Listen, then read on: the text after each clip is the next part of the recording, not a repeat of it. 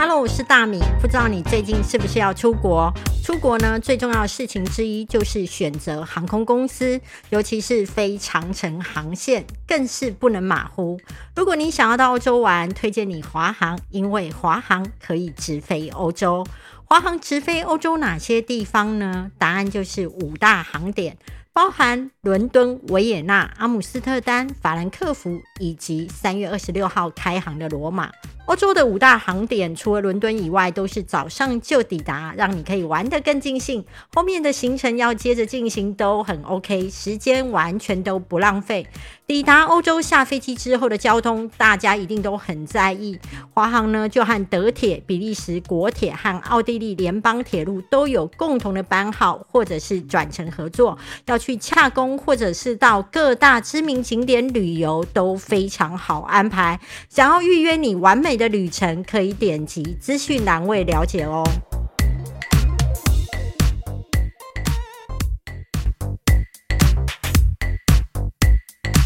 欢迎收听黄大米哈拉王，我们这一集还是邀请到小花妈张惠慈，此时跟大家打声招呼。嗨，大家好，我是慈慈。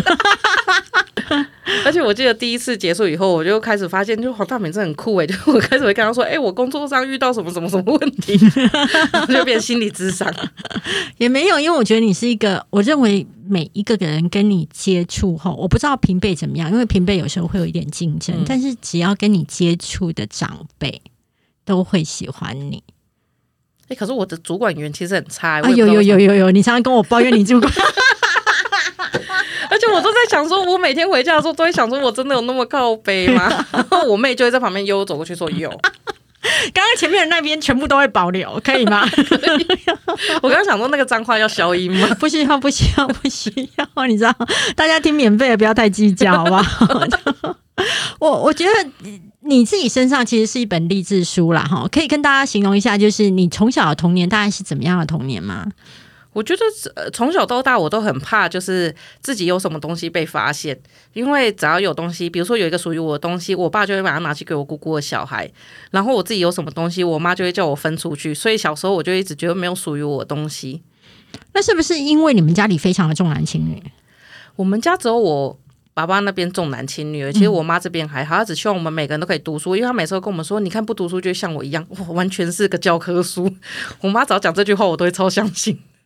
但是你们家，你妈妈其实是背负了一定要生男孩子的压力，对啊，所以生到第三个才有男生，然后第四个是我爸说生一个男生就会再出生一个男生，这种无稽之谈，我妈居然就相信了。所以你妈妈其实是非常配合你爸爸那一边的。她就说，我觉得我妈就是那种赌气的性格。他说，我就生给你看。我我想说，啊，生的又不能塞回去，啊，你生出来对，就女生了。那所以其实你们家有三个女生，一个男生，对，只是最小的是妹妹，不是弟弟。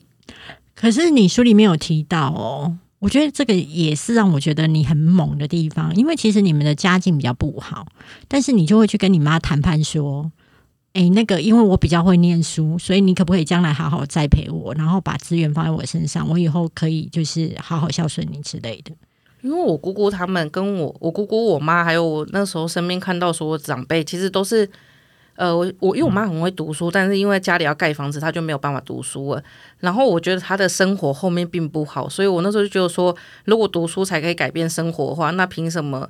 就我觉得，如果我一个人很会读书，我发达了，我不会忘记我弟妹。可是如果像我爸他们一样，就是只有男生发达了，他不一定会照顾到我。所以我那时候就跟我妈想了一下，我觉得还是我自己发达比较重要。那你妈妈有认同吗？有啊，他因为他就是一直很后悔自己没有读书，所以我妈那时候只有说她会让每个小孩都读大学。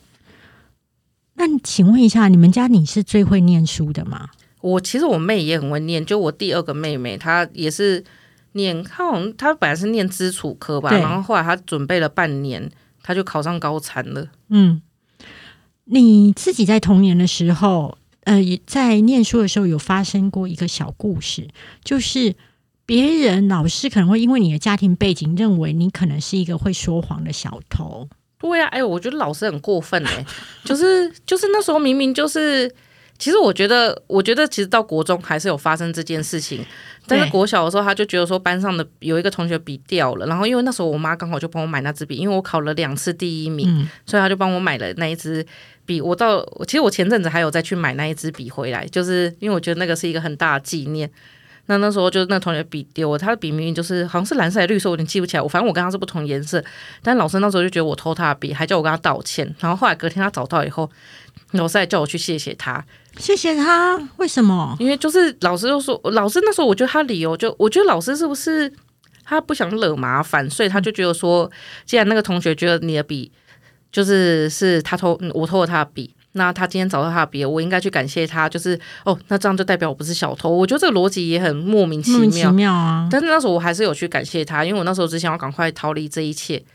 哎、我发现呢、你虽然讲话非常的犀利啊，然后非常的直率，可是，在面对那个压力的时候，或是说权威者的时候，你的妥协性非常强、哎，对我超会妥协，我膝盖超软的，我会随时跪下来。因为这是生存吧，我觉得，因为以前如果站得越直，就会被打得越凶，对，所以就是干脆就直接先道歉比较快。就可以解决掉这一切。嗯，我之前有一次跟蓝佩佳老师聊天，他就说他觉得如果我要当教授，不是一件容易的事情，不是因为在学术上面不容易，他是说是因为我没办法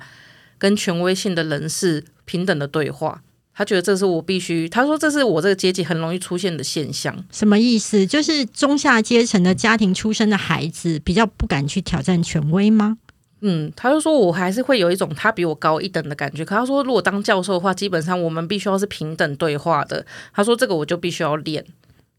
那你有想要练吗？诶，我觉得我现在已经可以慢慢的变成这样子了，但是就反而就练好以后就不会想去当教授，因为我觉得那个是一个很可怕的工作。你现在是敢跟人家吵架的了？我觉得必须要跟人家敢吵架。我觉得这个应该是出在第一次当主管的时候，那时候我就觉得，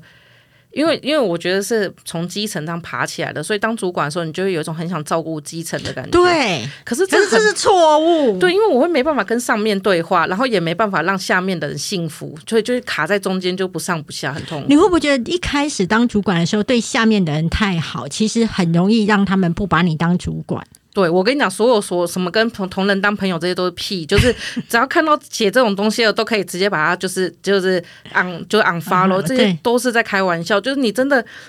是他们要把你当朋友，不是你要把他们当朋友。对，对，你要让他们觉得说你还是有权威性在那里，我交代你工作，你还是得去做。因为那时候就没有，所以很多工作都我一个人做，就晚上自己一个人改到两三点，还在改东西。那你的属下那时候会怕你吗？应该都不会。不会啊，而且还有些就是会当着面对干，他没做完事情还跟我对干，然后还就是集体去跟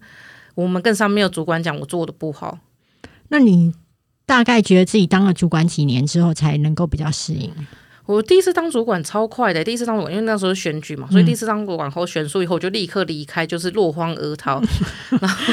哎、选书，请问一下，就是你们都必须总辞吗？诶，你可以选择总辞，或者是因为我们还要看守一阵子，嗯那也可以选择直接离开。可我那时候有先去问那个失业补助，他就说我们这种很特别，但是基本上我们如果是跟着总辞的话，应该算是被支遣。对所以我那时候就想说，啊，还有一笔失业津贴太好了，所以我就立刻离职。，OK。那你觉得你大概当了几次的主管，或者当了几年主管之后，你会有比较适应？我觉得我是第二次到魏武营去当主管的时候，嗯那时候才真的有把这个阶层画出来。那我就画出来以后，它有很好的地方，就是其实我觉得我自己在做同仁的时候，其实会很想希望主管可以给我一个指示，跟我要怎么做。所以当我做到这件事情的时候，像现在已经离职了，但是我的同仁就是我们到我像现在去高雄，或他们到台北还是会找我吃饭，就是然后他们遇到什么问题还是会跟你聊。就我觉得那种才会真的是朋友，嗯，然后又有教导者。我觉得第二次以后就，因为第一次实在是失太失败了，然后失败到我那时候还去看身心科，压力太大，然后就是到处问啊。那时候你也被我问了、就我这这问了一大圈以后，然后就是自己总结了一个当新手主管的秘诀，什么秘诀？就是什么不能当朋友，然后绝对不能。对，然后去的时候就是要跟自己的直属上司，就是你自己最近的那个上司，他再怎么废你，再怎么愤你，都要跟他保持最友好的关系。没，错，没错，因为他可以决定你的生死，对，因为我以前都会觉得说他那么愤。他的更上面的一定理解这件事，所以我完全跟上面，不理解。我跟你讲，跟最上面的好真的是会直接就是第一个被就是牺牲掉了。嗯，所以因为你等于越过他，然后跟上面的更好，然后他会觉得你威胁到他了。所以，后来当主管以后，我就觉得说我的同仁也是越过我去跟上面的，我就觉得就是很想把他踢掉。真的啊，你知道我以前啊，如果说记者报一个出差来跟我讲说，哦，米姐，我可不可以去，比如说欧洲采访什么，然后我就会说不行，最近人手很紧。然后比如说快选举到了，我真的没有办法放你十天或是多久，就是去欧洲这个采访。嗯，然后我就想说，下面的应该就会放弃吧？哎，没有，小姐她自己就去找我的更大的主管说。他想要去这个，然后他可以写出多好多好的新闻，然后就说，然后他我上面的主管就说，那你跟就是大米报了吗？然后他说有啊，我有跟大米讲，可是大米跟我说，就是人手很吃紧，不让我去啊。可是我现在的新闻专题都可以把它规划的很好，求求你，就是叉叉姐可不可以让我去？然后我保证回来这个收视率会很好。然后后来我上面的主管妥协，然后就变成说，我上面主管来告诉我说，哎。那个他那个欧洲给他去了，让他出去抢。我告诉你，我整个超北宋，我就觉得说，到底搞什么鬼？而且这种只要开一次先例，你下面人再也不会，就是他不会信到你。对，因为他们会背后说，哎哎，那你后来是怎么争取到的？对，而且那个人从此以后，我觉得他就会变成一个不定时炸弹。所以这种人都就是，我觉得如果真的要长治久安，就会赶快把这种人换掉。哎，可是我告诉你哦，这种人有一个很厉害的地方，他永远都会跳过你去跟上面的很好。比如说他回来回国送礼，送你的礼啊，可能是小份的哦，但他送上面的礼是大份的。对，可是我觉得这种人他就是很不会想，除非你有办法保证你一定可以被拉拔起来，不然的话，其实你中间的你的最上你的上面那个主管走了，你下一个主管不一定会对你比较好。对对对，因为他就会觉得说，我就要把你弄掉，因为你一直长期以来就是对我其实不是不服管教。对对，好。那我要再跳回来，那请问一下，哎，我都不会忘记的哦，只是我会跳走，超厉害的老师。开什么玩笑？我已经采访资历大概有二十年了呢。可是这个二十年也代表说我的青春已经不在了，全部都花在别人身上。反正我跟你讲，青春这件事情哈，就永远都留不住啊。你如果在谈恋爱或是在公司哈，如果你比如说你待很久，很多人都有怨念嘛，就说啊，我到最后后来他没有娶我，或者是哦，这公司我待这么久，他把我。之前了，我觉得不要再讲出这种幼稚的话了，因为你就算不待在这里，你也会待在别的地方。你不是在这个男人或这个女人身上浪费时间，你也会在别人身上。重点不是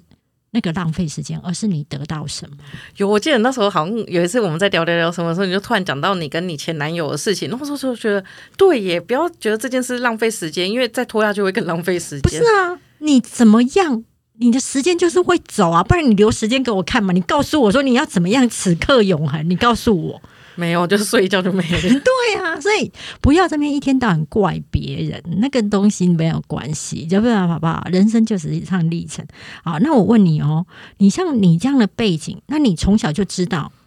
念书对你而言是翻身非常重要的一个工具。嗯，那等到你来到了清大跟台大之后，你有没有发现说，其实你的同学中下阶层的人并不多，就是越来越少。就是到清大的时候，我觉得已经少很多，因为到清大已经有一种，我觉得从奖学金上可以最明白，就是到国中的时候奖学金其实还蛮竞争，高中也还好，但是到大学的时候，那种基本上你要申请什么都会上，就你只要帮他算一下，就是这个跟这个会不会互相排斥就好。然后再就是说，你一路都靠奖学金活着的。因为我后来发现，奖学金是一个这世界上有人会把钱送给你的地方，然后你只要在你应该要做的事情上做得好，然后你再把它写下来就好。所以我小时候就是小时候我都会帮自己编一套剧本，可是那个是真的，就是我会把我弟的故事什么之类，我发现因为你弟生病，对我弟生病，然后那时候我阿公就是又心脏病，然后这样写完以后，就突然觉得哦，原来我已经比其他人可怜很多，但是就还好，因为我妈常常跟我说要知足。后来就发现到大学以后，发现大家都超有钱，就是。有钱是体现在我跟我同学有一次走在路上，然后他就跟我说，他就开始念旁边锁车的品牌给我，然后我是到了我大概研究所的时候，我才知道那些车的名字是名车，嗯，就我那时候根本不知道。然后再就是说，我们那时候的同学很多，就是他们也不会去打工，所以打工机会也很好抢。他们去打工通常都是没事就无聊，不想要回家，暑寒暑假不想回家。所以清大不太有人会去打工。就是除非寒暑假不想回家吧，然后也是有家境比较不好的，对。但是就是我觉得家境不好，我们几个就会凑在一起，有点就是一开始会觉得蛮格格不入的，可是后来会觉得说，就是教育就是这个样子，因为有我们的存在，所以这些同学他们会发现这个世界上其实很多事情不像他们想的一样。那我们会知道说，有钱人的世界跟真的跟我们不一样。嗯，有钱人的世界跟你们不一样。你觉得是哪些同学？比如说有什么让你觉得印象很深刻，或是震撼？就是他只是随口讲出来一件事情，你就会觉得哇靠，你的抱怨跟我的抱怨档次差好远哦。有一次我同学他，因为他他考的比较好，所以他们全家他的弟弟妹妹都出国读书，因为考的比较不好。但我同学就考比较好。然后有一次他就哭着跟我说：“你知道吗？我爸帮我妹买了一台车。”就是因为他在美国需要车，我觉得很不公平，所以我爸就帮我买了台宾士。我终我终于原谅他。我想说三小，所以所以爸爸给女儿的礼物是百万起跳。对，然后或者是他们过年，就是他爸偶尔会发一些小红包，然后我就说那你红包多少？他说六万而已啊，今年就是我觉得少很多。然后还有之前有一次金融海啸的时候，我同学跟我说他们家稍微赔了一点，赔了一千五百万吧。然后我就想说，这些东西一千五百块，我可能都还要一段时间才赚得到。可是为什么你可以把这件事情讲的这么理所当然？但是冰室那件事情还是吓到我，就赔。但是我觉得赔一千五百万叫做赔了一点，我觉得也还蛮震撼的。就是后来发现，其实台湾有钱人是真蛮有钱，而且清大里面。像我们，像我们后来有个同学，他超级无敌低调。然后有次我要回台北，他就说：“哎，我载你回去好了。”就是他家司机载我们回去，因为他爸爸是那个台湾五大电子产业里面的副总。哇，那他还可以这么低调？那这样子其实他的教养很好哎。对他真的超级无敌低调，而且他宅到你会不知道他家这这种背景。那你有去过他家看过吗？诶，没有，因为后来我们就没有那么熟。对，而且因为我那时候本来要去他家的时候，他爸爸刚好过世，所以我就觉得呃，好像不是很适合去人家家里掏老这件事情。那去台大之后，你会觉得那个阶层的感觉会更明显吗？我觉得清大的话会有一种他的那个就是知识性比较高，所以说大家去读清大，他可能家里是有钱的，可是他们本可能是靠技术或者是靠着做生意之类，可是到台大是那种。他们感觉就是很久以前就很有钱了，很久以前我们就很穷，就就是他们感觉是书香世家，再加上是书香世家的有钱人的感觉，对，所以就是我觉得会更格格不入，就所以就到台大的时候，我觉得包括在申请助学贷款的时候，就剩一个半天，在清大还有两天，这件事情我也觉得很难去接受。就是说，清大申请助学贷款的人已经不多了，所以是跑两天的流程。嗯，但是台大的话更不多，只要半天。对啊，他们就是只开放半天，剩下时间他就叫你自己去银行领啊，因为他觉得那半天就可以消化完他们的人。确实啊，就我去连队都不用排。所以大部分的同学都是有钱，没有在做助学贷款的。对，而且在清大的话，你出申请出国还不用付钱，但是台大你申请出国竞争大到你要先付一千一千块的保证金。哦，所以同学大部分都是忙着在出国。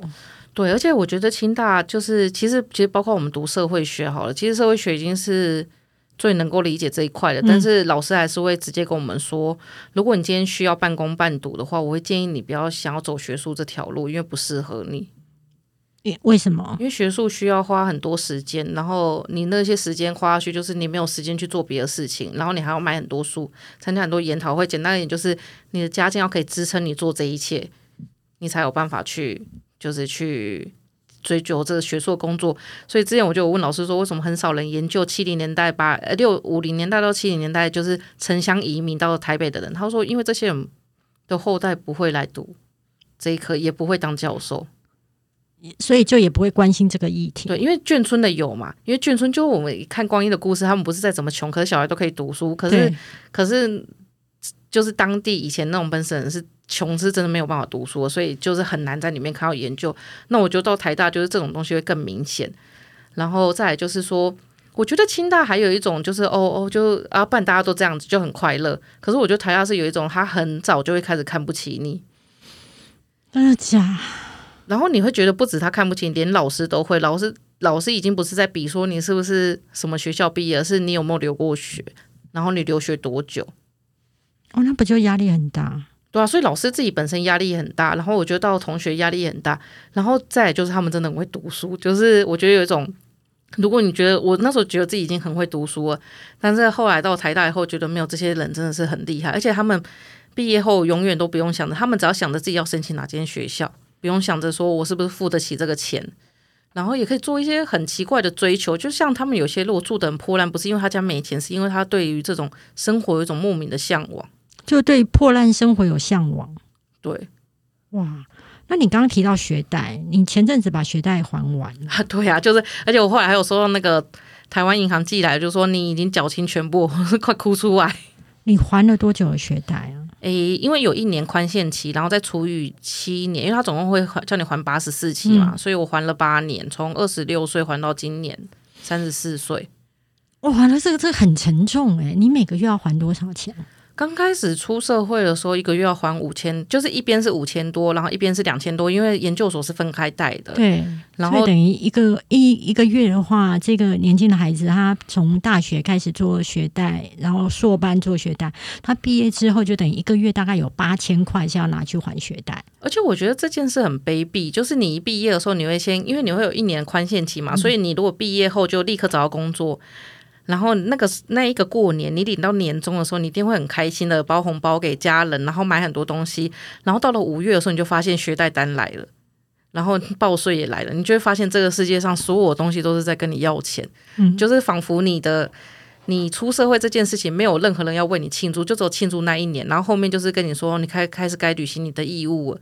然后这个时候你就会发现你的薪水什么之类也没涨，可是大家对你的期待越来越深，就包括你住的地方，你可能都住很烂的地方，你想换到好一点的地方没有办法，然后爸爸妈妈可能会期待你可以给更多东西，可是其实你给不了，所以其实我觉得。还学贷那几年，我觉得有一种，就是我的人生没有什么尽头，就我什么都不能做，我就是要一直有永远欠着一个地方一笔钱。那包括我那时候在申请信用卡的时候，也因为我有学贷，所以他们核给我的金额就很少。那在这种情况之下，你还会想说，我梦想有一天要买房买车吗？我觉得刚出社会的时候是真的有放弃这个梦想，就是、放弃买房还是放弃买车？呃，我本来就不是很想买车，但是我就会放弃买房，因为刚小时候就会想说跟家人就我们大家一起出钱，其实要买房也不是一件那么难的事情，就跟兄弟姐妹一起出钱，对啊，然后到现在就会觉得很困难。很困难的原因是因为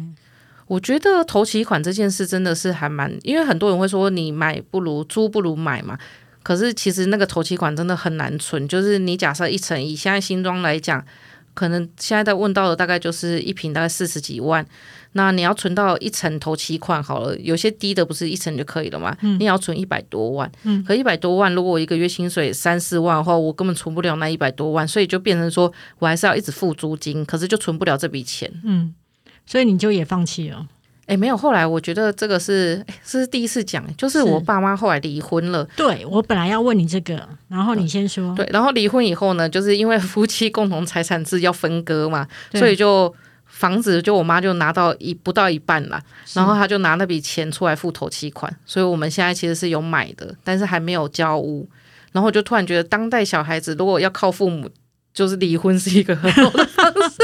我就一直有点在鼓励我同学的爸妈也可以去离婚。因为离婚的话，就变成说可以拿到一笔钱吗？对，因为本来就是会不会是因为那是你爸爸会愿意给，别人可能不见得啊、因为是如果本来在这样情况下的话，就是这几间这个房子不动产跟动产全部都会留给我弟，所以我们女就是女女儿全部都要靠自己，因为我们家是重男轻女的嘛。但是这些不动产跟动产本来就是你爸的嘛。诶，就是不动产，其实这一间房子应该是说是我爸跟我妈一起在还那个房贷的，但是只是说女生的。女生有时候在帮忙做一些什么事情的时候，会被当成那个不是应该对，就是应该的。所以说，在这一件事情上，就我妈一直分不到这个钱，然后可能就是之前我弟要看病，也有拿去借钱，这个也是我妈在还的。后来就离婚后，因为就是有分割财产，而且我们还找律师打官司，一定要找律师打官司才拿得到东西。哦，真的、哦，对，就是我后来就是觉得说。不要靠着自己，就不要省那个钱，就是真的是借钱打官司，你才可以得到应有的就是待遇。嗯，然后反正就是后来我妈就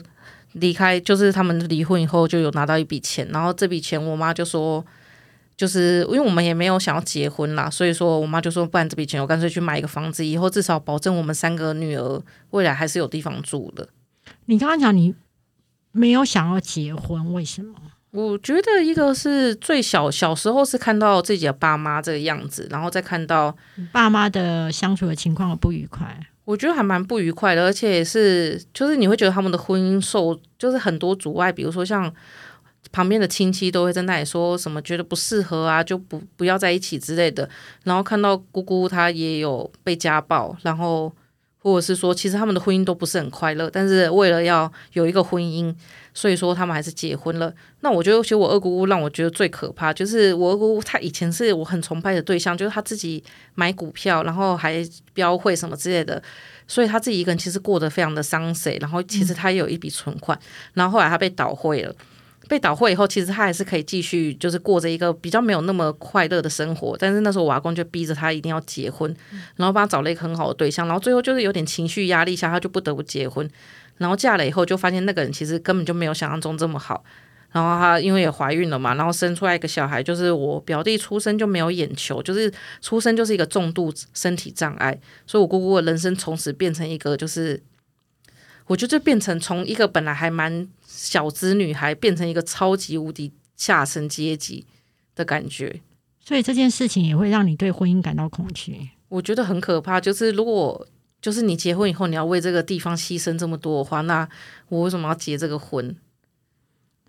可是这个两部分，可是你现在也有在交男朋友啊？对啊，就是现在，我觉得现在会变成说，我觉得也不会想到结婚呢，因为结婚以后就有一种，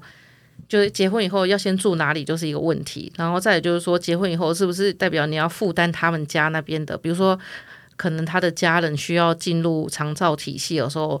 会不会就是被拿来当媳妇的义务要做这件事情？哦，对啊，第二个阶段就是我阿公那时候过世前，其实有进安养院，对，然后跟前面那个长照的地方，我觉得太可怕，就是那个地方就是变成我们几乎是，我我们全家就是除我爸以外，是跟整个家族决裂的，就是因为我们不想要照顾我阿公。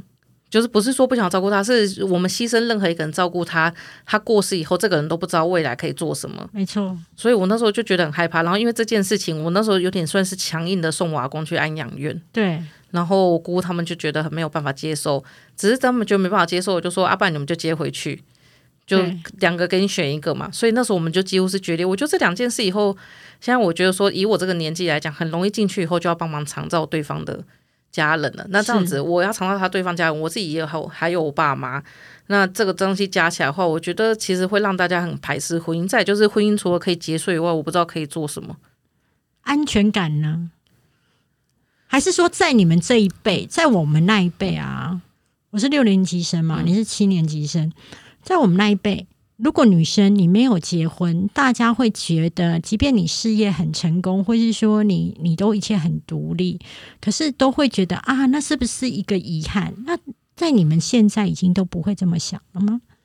我觉得现在是我们，我觉得我们这一代就会比较精算，就是 比较精算，就是你会算一下以后会觉得没有那么理所当然。就比如说结婚以后，我可以得到什么？然后跟不结婚，我可以得到什么？如果我今天只是因为安全感的话，其实我自己觉得，我看我的亲戚们很多结婚后外遇的一大堆啊，这个东西不是婚姻就可以绑住，而且因为有婚姻，所以要离婚超级无敌难。就奉劝大家，结婚容易，离婚难。就结婚五分钟就可以办完了，离婚你可能五年都做不到，所以也会让你觉得很惊恐。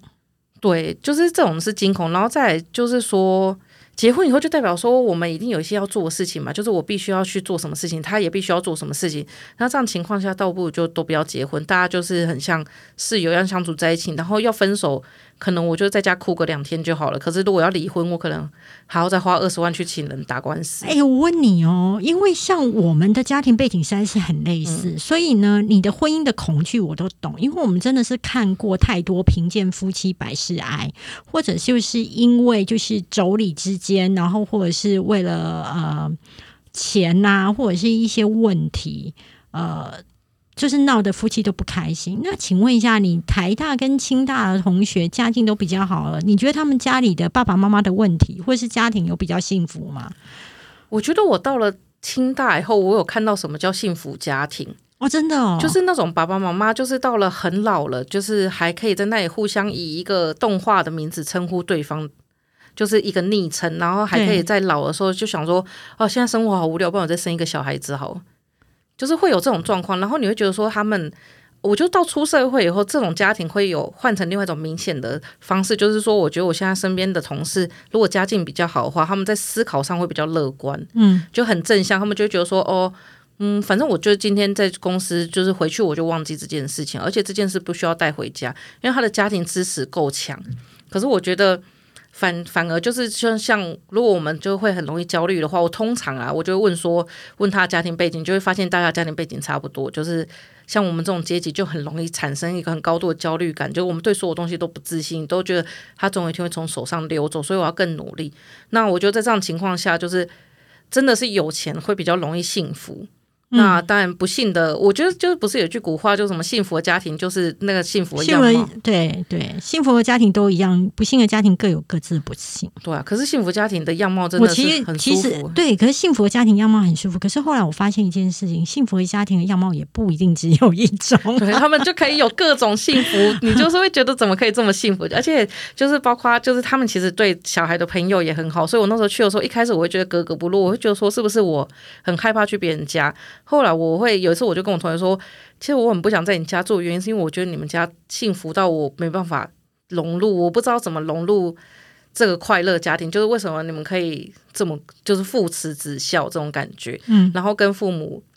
就是你们可以很正常的对话，然后是到现在以后，就是会慢慢的可以接受这件事情，然后所以住起来就会比较自在。所以我觉得再回到刚刚一开始不是有讲一个权威性的吗？我觉得是因为。我我觉得惧怕权威的人，其实某个程度上也是因为家庭的关系，所以我觉得很怕。那以这样来讲，男性通常都比较权威，我就觉得结婚后就会被这个人控制住了，所以那倒不如不要结婚，就是我还可以比他好，或者是说比较不会互相影响。那你男朋友现在接受你这种想法？其实我觉得这个东西就是很有趣的，就是我那时候在跟月老求的时候，那时候说我想求一个可以跟我平等对话的人，那。其实我男朋友的收入什么之类的都比我差很蛮多的，但是我觉得这个只有我，我觉得只有像我们这样的女生可以接受这件事情，就是或者是说学社会学女生，其实你可以接受对方他的家境，其实觉得他经济能力不如你，因为我觉得这样可以换来一个比较平等对话的空间。那在这件事上，其实我觉得蛮快乐的。真的假的？你会觉得今天是因为？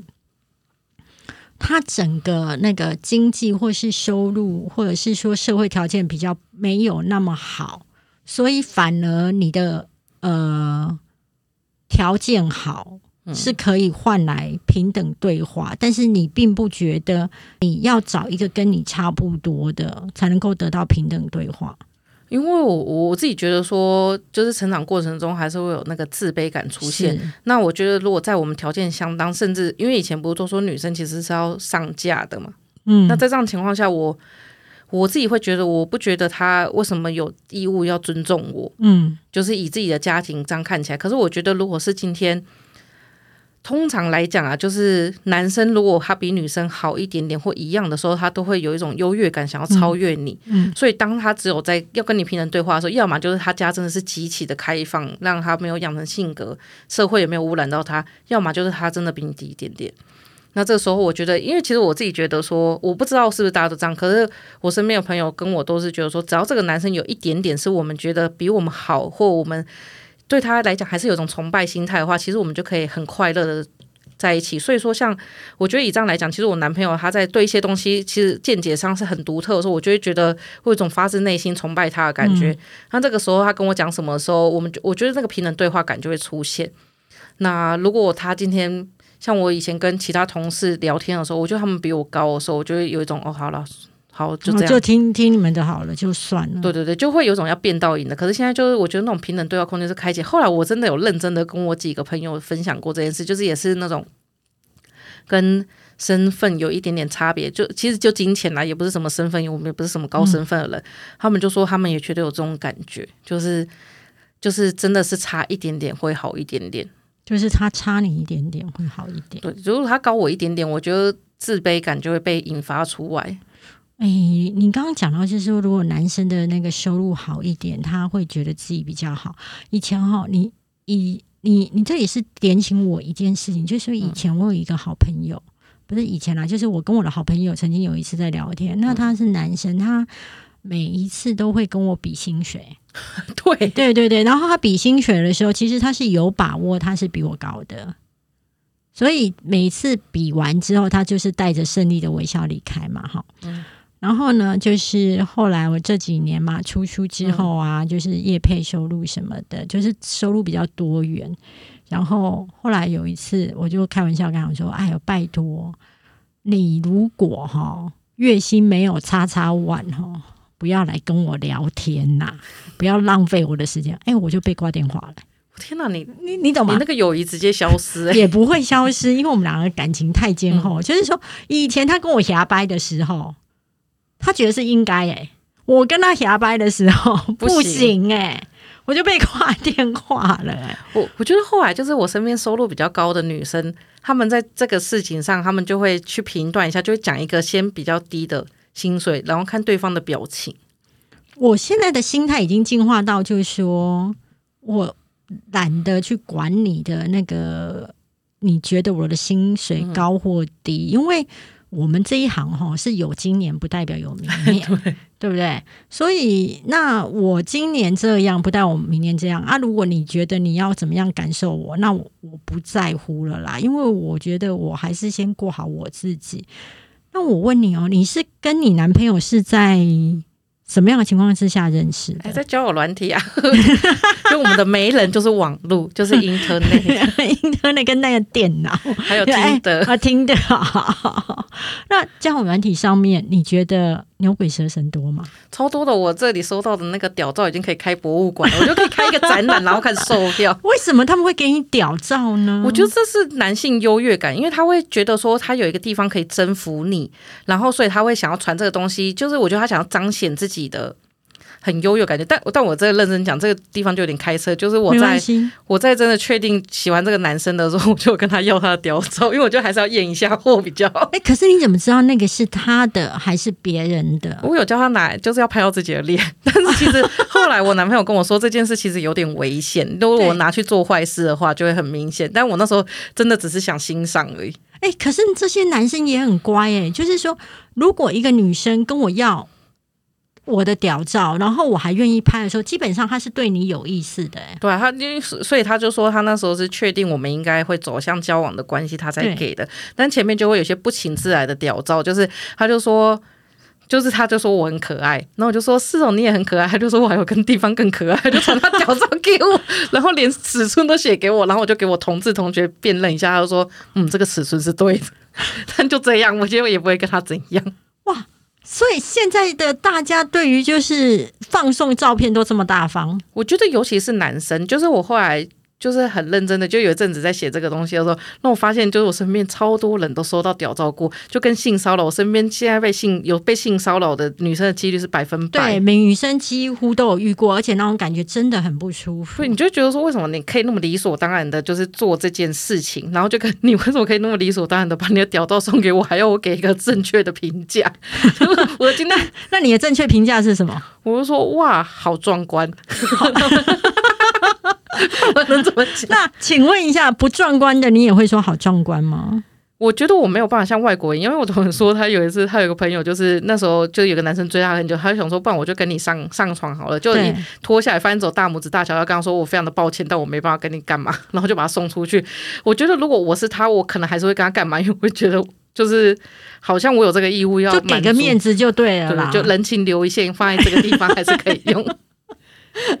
那他跟你屌照之后，他会不会说也希望你给他一些养眼的照片呢？会啊，然后或者说还是他说那要不要约一下在哪个房间？我就说嗯，就是先不用了。但他就一直缠你，一直缠你，一直缠你，然后缠到最后你就只好封锁他，然后再把他屌照。我通常这个屌照收到以后，我就会给我同事朋友就转送，嗯，就一个转正给他在在那边收藏的概念。对，就是你自己觉得还好，反正没差，我就是分享给那个。同事朋友让他好好的收藏，你就是会想分享给我说，你就没有想要保留什么隐私权了吧？因为你先伤害到我，我还没有控告你，那我今天把它给别人，我觉得就很刚好。那你刚刚有求讲到说你是求月老嘛？哈，那你觉得你现在男朋友跟那个月你在月老上面的许愿是很一致的吗？我觉得就是月老会钻漏洞这件事情，望大家周知。就是我那时候只有说我希望我的男朋友不要秃头，对，他就给我一个。逐渐在秃头的人，就是逐渐他当下是没有秃头的，没错。是是是，然后或者是那时候我说我想要找一个会听我讲话的男朋友，对他会听我讲话，但是他也会跟我讲话，我就会觉得有点累。就所以是我觉得条件都要谈好。可是那时候有一些像我有个同学，就是他谈的时候，他没有谈到说他就是想要结婚这件事情，所以她的男朋友都很符合她的特征。其实我男朋友很符合我想要的特征，但是她的男朋友就是不想结婚。所以就是说，如果你跟月老许愿，就是要非常仔细，就是可能自己要念那一张愿望清单，大概二十分钟。对，而且我觉得是你连一些就是不太会在外表显现的东西都要讲，比如说下面哦，都要讲出来。我觉得就直接讲啊，就是老实讲，就是你跟月老讲，没有人会知道你在讲什么，但是你有讲，就是还蛮重要。OK，那你你到现在，其实我觉得你植牙这样换换换之后啊，其实我觉得包含你的收入，至少我听到上一个的收入的时候，其实我都觉得已经是来到还不错了。那你觉得你有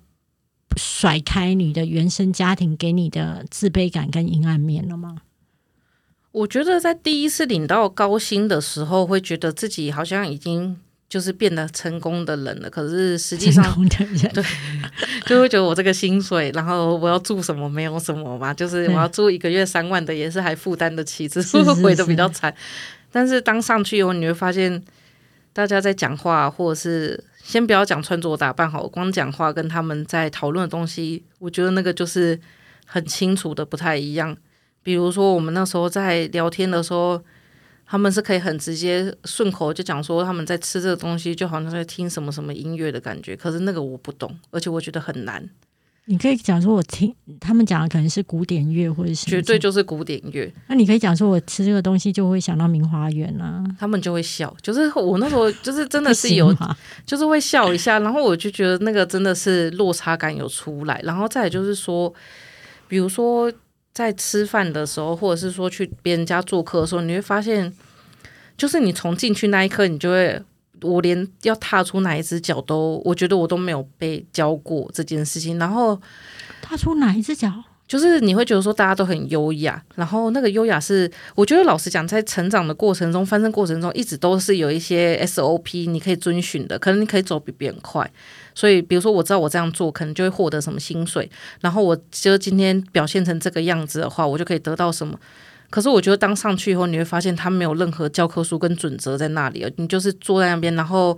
给你的时间很少，然后机会也不多，你可能就只有一次机会，做不好，大家就会觉得嗯，不不会是。就是这样升上来的那种感觉是会有的，所以你到现在还是会觉得会有。我觉得现在会有，所以我觉得现在有时候领这个薪水的时候，我就会比较不是想说是做主管了，就是比如说像我现在在做普通的专员，也是有这个薪水，我就觉得这样还蛮自在的。然后会有点有点怕自己在往上升的时候，又要面临那种，就是我从穿着打扮到身材管理到。言谈举止都必须要有一定的规则，即便我现在其实因为之前有去那种表演艺术场馆工作经历，已经可以理解这些东西，我还是觉得这个不太是我生命中重要的事情，然后会很痛苦。我觉得你知道有印度有呃有一本应该是有一本小说啦，他他讲的是印度的文化嘛，那那本书名叫《白老虎》，然后。也有翻成电影，然后我觉得很好看，我很推荐大家去看这部印度电影。那我这个《白老虎》这本书其实都放在我床头。然后我我的感觉非常的强烈，就很像你刚刚说哦，我觉得我可以在这个专员的位置拿到还不错的薪水，我也不太想往上爬，或者是我今天去中商家阶层的家里，我可能包含我真的不懂他们的优雅到底是怎么产生，那为什么我怎么样都是跟不上这个优雅？那《白老虎》这本书就是说，其实，在印度的种姓制度其实是非常明确的。那呃，他用白老虎来比喻说，如果假设你要翻身阶层，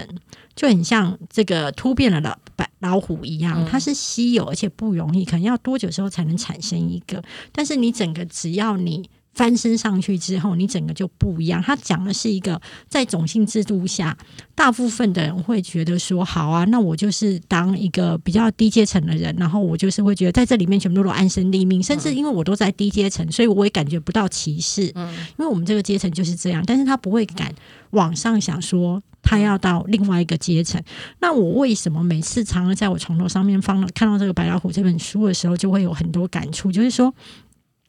比方说，我今天告诉别人说，哦，怎么样可以赚到钱？比如说，你来经营粉丝团，或是你来干嘛之后可以赚到钱的时候，其实我都非常的乐意去分享你怎么样能够多一点收入，因为我们这种家庭都会觉得钱很重要。可是我就会发现，很多人都会跟我说，哦，那不是不可能的，嗯，那是你啊，那是你运气很好，那是你怎么样，那是你当过记者，你会写或什么的，就是说他没有去试，但他他都会先告诉你说，我不能。嗯，那可是我就会觉得是说，其实阶层的捆绑，它最重要倒不是在那个整个生活环境跟生活形态，而是它在心理层面上的捆绑实在太大了。嗯，就会让你觉得说，其实我这样就好了。对啊，就是我觉得，尤其是如果闯过又失败过的话，这种感觉你就会更想要回到原来的位置，然后舒服一点。哦，这样讲我是有一点心疼，可是我可以懂你的那一种，就是如果今天去一个那一种所谓的上流的家庭，或是一些比较厉害的场合的时候，当中的格格不入啦，因为我包含拿刀看他们拿刀叉，嗯。有时候都会觉得我充满了压力，因为我真的不知道那个顺序要怎么样拿。对，就是之前不是有说要从最外面拿到最里面？对对对对对，那个我也不懂为什么。不懂，而且我告诉你，还有就是说什么什么样的东西是用什么叉子，我也不懂。还有包含那个什么什么什么什么什么金跟什么金之类的，就是要放在哪里。其实对我而言，我觉得我可以理解你的压力大，就跟我有一次去一个呃 party 的场合，那是不是要脱鞋？然后之后，后来我在穿鞋子的时候，我突然发现说：“天哪！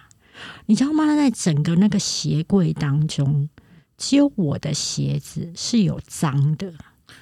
他们的每一双所有的来的来宾邀请来的人。”每一双鞋子都看起来超新，都很像是刚买回来的那种干净度。只有我的是真的是那种穿过有脏过的。然后我突然了解到说，哦，原来连大家讲究到说，连来这里或什么的，就是包含你一些，即便是鞋子，它都应该是要完整无瑕的。然后我才知道，后来我才越来越了解到一件事情：，对于有一些阶层来讲，从来都不是东西用坏了才换，而是东西有有一点跟不上流行，或是有一点不够完美，它就换了。所以我可以懂你的那一种，嗯，也许我们退到某一种位置就会舒服，但是我也觉得很心疼，是因为我觉得我们本来就可以再更好。对啊，今天想想，如果换个位置的话，以这种努力度跟这种，其实我觉得还是有运气，运气有。那但是我觉得你的运气是好的。就我后来有也是觉得，因为其实我我自己先讲，我觉得我叶配成就超烂，可是我不知道为什么一都有厂商找我，然后我觉得你的文稿写的非常好，可是因为他的成绩都不好，所以我就很认真的在想说。是不是我一直都有这些机会，然后我就是可能改变一些什么技巧，我就可以让它变得比较好。然后或者是说我第一次收到叶配的时候，我心里会觉得说，为什么要找我？我哪里好？就是就是到底为什么会？我就会有一种被看上的感觉，你就会觉得有一种证明，然后再就会开始去比较，说别人其实比较好，然后就开始去想说我要去抄别人的，就看别人 你不用抄别人的，别人的文笔绝对没有你好。但我觉得这种东西就是有一点是馈赠吧，就是真的是他帮他给了你一个馈赠，比如说给了一个文笔，但可能他在某个程度上就是会给你，比如说会给你更大的压力。但我觉得终究来讲，就是我觉得有这个东西都是好的，因为就是赚到，就是就是像我妈就很会讲故事，但是她因为讲故事的机会很少嘛，但是她跟我讲以后，我再把它讲出去，哎，就这就变我故事，所以我觉得这一切都是好啊。但是会回到自己的阶层，是因为我觉得。我觉得我现在有点在养伤，养过去的那些伤痛。但是有机会的话，我当主管的伤痛，对那个伤痛真的好大。但是我觉得，当有机会的时候，比如说像有这个机会，或者是其他机会的时候，其实我觉得，就我后来还是觉得说，就是我我觉得我们这个阶级人有一种真心是别人真的很难去取代。就是我觉得我们信任别人这件事情，其实是还蛮漂亮的。那在这种情况下，其实到后面它会转换成运气，就会让你一直有其他的东西。但是只是说。就在累的时候，我就真的是觉得以现在这样就还不错，但是更上去一点，薪水就会再往上爬。可你就觉得说再更上去一点，就要多做好多好多事情。嗯，好啦，就是因为时间关系，我今天先要先谢谢你来。但是我要说的一件事情就是说，养主管的这种伤痛啊，以你这个年纪啊，三十几岁的年纪，养主管这个伤痛啊，最好的方式就是继续去当主管，你就慢慢的在那个。呃，拿捏的过程当中，你慢慢的会拿捏出来，就是你自己觉得最舒服的方式，是一直在调整。但是退回到呃所谓的比较，就是不是主管职的时候，其实你你会舒服，但是你会一直拿捏，你没有办法练习。然后我我自己会觉得，其实应该是要在主管你在哪边跌倒了，我就继续在那边站起来。我多跌几次之后，我至少我就知道怎么摔不会痛。真的，而且真的，而且我觉得，因为我们就一路都是这样子拼拼拼拼上来，突然没有一个拼的目标的时候，就会有一种我每天都在划小红书，听各种八 K 数，我觉得自己人生也是蛮废的。啊，今天谢谢你来，然后很期待你的下一本书，然后也很希望你改天再来跟我们分享你的人生。谢谢小花妈，谢谢大米，谢谢大家，拜拜。